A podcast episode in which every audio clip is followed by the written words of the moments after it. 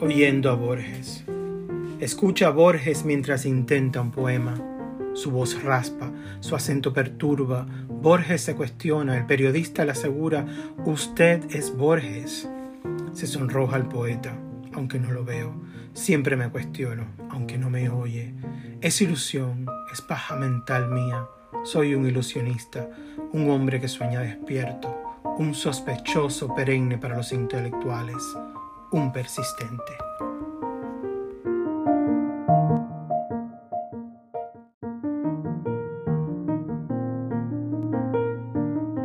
La poesía aniquiló al poeta.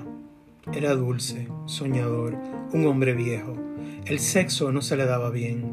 Era romántico y siempre tenía un verso de Borges en la punta de la lengua.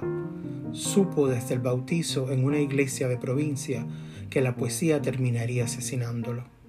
Supo que era raro, un abedul, un hombre desprovisto de sacrificios. Fue abusador, fue tierno, fue esa madrugada helada de las Carolinas. Fue un hombre despeinado y obeso, despidiéndose en aquel motel de la calle del dolor. Nadie pudo salvarlo.